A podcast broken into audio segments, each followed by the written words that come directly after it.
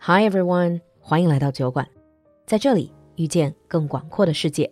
年味意正浓，赶集正当时，爱生活备年货，酒馆铺子不打烊，为你送上新年大集市。即日起至二月十六号，全店商品九八折，叠加满三百减三十，更有买一送一惊喜礼。感谢酒馆粉丝们又一年的陪伴，来微信小程序“酒馆铺子”，犒劳犒劳忙碌了一年的自己和家人吧。Now, on with the show. Hi everyone and welcome back to Britain under the microscope，欢迎回来，闲话英伦，嗨杨澜 Hi, Lulu. Hi, everyone. ，and welcome back to the studio。 Thank you. So how was your holiday？ Really, really good. Very wet, very cold. There were two storms in the UK, but I stayed at home Binge eating and binge drinking. pretty much. I think all holidays around the world are pretty much the same. Food oriented, family oriented, that's about it. Exactly. Hmm. When I came back to China, I did find that my clothes were a little bit s- Snug. snug. To say the least. Yeah, let's say snug. That's better than saying I've got fat. So, what are we going to talk about today? As I was struggling to put on my clothes, Okay. I started thinking about something from British history. And I started thinking about the dandies. The dandies, the best dressers. Yes. 首先来解释一下这个 dandies，你知道在中文里其实不是特别好翻译这个 dandy。我看过直接音译的叫丹地主义，我也看过它被翻译成绅士，或者有一种直接翻译成纨绔子弟。那个翻译是也有点奇怪。 Yeah, because a very specific type of man, and it's got its own context, historical context. Yeah. Right? I would also say that even British people and English speakers don't really quite understand what a dandy is or what a dandy was. well, I guess it's just part of the history. Nowadays, nobody really says that. I mean, do No. they? Do, would would they say, "Oh, he's such a dandy"? You wouldn't say that, would you? Well, you would say he's such a dandy, but it's always negative. So, what does that mean now? If you say he's such a dandy, If you say he's such a dandy, then you're saying he cares too much about his appearance. He worries too much about how he looks, how he dresses. It has the connotation of he's acting a little bit girly. okay, 精致男那种感觉. But you know, let's dive into history and let's go back to the origin of this word, and then well, let's start from there. Okay? So I would say, first of all, that what a dandy originally was is very different to what we perceive them as today. Okay. I would say that dandies were the original metrosexual men. metrosexual. For our listeners, you probably heard of heterosexual, homosexual, sapiosexual, but what is metrosexual? Do you know back in university when I was doing my translation degree? Yeah. We actually had this huge discussion, two hour discussion, as in how to translate the word metrosexual. It's a difficult word to translate. Metro means metropolitan, right? Yeah. City, urban life, and sexual, uh, just sexual. Metrosexual 的那个意思，我们最后决定把它翻译成都市玉男或者都市花美男。 I would say that's a pretty decent translation. It's not really a sexual orientation, is it? It's not necessarily that they are gay or they like men. It's just that they just love grooming themselves, Yeah. dressing better. They just want to be well groomed. So they focus about so they focus on their hair, they focus on skincare, they focus on clothes. That is what a metrosexual is. They're not your traditional "Ugh, manly men that never shower. Exactly. But that's a stereotype. I'm pretty sure there are lots of you male listeners out there that take care of your personal hygiene. Yes. So dandies were the original metrosexual men. They were in the 18th century, no? Yeah, you're looking towards the later half of the 18th century. And the reason why you have a dandy is actually comes from war. Hang on. I just can't put these two together. Dandy, the well-dressed metrosexual men, Yeah. and soldiers in the war? Okay. That's because in the past, men and women, they would focus a lot on France. So they would look at French fashion which focused on very bright colors. It focused on clothes that are very flashy with lots of gold, The pale skin, the very pale skin, the wig, the, the weird wig, wigs. the cotton candy wig. Yeah, the huge wigs Mm. and men wearing makeup. But in the 18th century, what happened?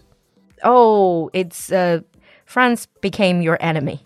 Exactly. We went to war with France again. Lots of aristocrats, lots of men started saying, We're very patriotic. We're not going to dress like the French. We're going to invent our own style of clothes and our own f- style and our own fashion. Our own style of metrosexual men. Exactly. And that's exactly what happened. Okay. So back then, a dandy, like you said, is a man who really was well groomed, well dressed. Anything else? Also, manners. Okay. this was the era where men were expected to show their emotions. Oh, so it's completely against this whole real men don't cry. It's like real men do cry. Real men cry a lot. If you read 18th century English literature, all of the men are crying. And that's seen as a good thing. That's seen as being in touch with your feelings. It was only the 19th century where you had the idea of the stiff upper lip. Wow. I mean, history is fun. It's just, and that also goes to show how much of what we think is normal is just shaped by societal changes. really. Exactly. And I would say that we can probably talk about it a little bit later, but how ideas of masculinity are constantly changing. So everyone goes from one extreme to another. Masculinity, 这种男子气概,男性气概, what makes a man? Yeah. how men should behave. By the way, talking about dandy, I bet they were some poster childs or poster children or like an icon that is the dandy. His name was Beau Brummel. Oh. Like, when I hear dandy, I always think about Oscar Wilde. Would Oscar Wilde be considered a dandy? Oscar Wilde would be considered a little bit of a dandy, but when you think of a pure dandy, you think of this man, Beau Brummel. Bull, like bull, B E A U? Yeah. Well, beau is an old fashioned word for dandy. And it's also a very old fashioned word for a handsome young man or lover. Beau in French just means beautiful. Yeah. Oh, so basically, like nowadays we would say like 帅哥靓仔 that sort of thing. Exactly. Ah, Except that in the 19th century, people would say, oh, he's my beau, which means he's the man that I love. He's the handsome young man that I like. I see. But we don't say that anymore. If you say that, you sound like my great grandmother. Yeah, exactly. I think I've I've watched some comedy show making fun of their grandmother using the word beau to refer to their boyfriends. Yes.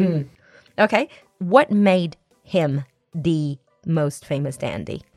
Well, he was the one that really first started this whole idea.